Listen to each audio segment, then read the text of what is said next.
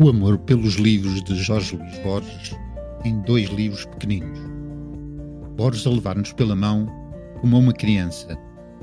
Os livros mais especiais como os brinquedos mais usados, mais gastos, que mais partilharam das nossas aventuras e desventuras. Nós levados pela mão, aquela mão experiente, sólida como uma rocha. Para uns, o que interessa é os livros que escreveram para Borges, são os livros que se leem verdadeiramente importantes. Melhor que ser um bom escritor, ele diz-se um melhor leitor. E depois é apenas deixar-nos ir, aproveitar o balanço, o ondular do braço, da mão que nos aperta e nos segura e nos ampara. Borges. Boas leituras.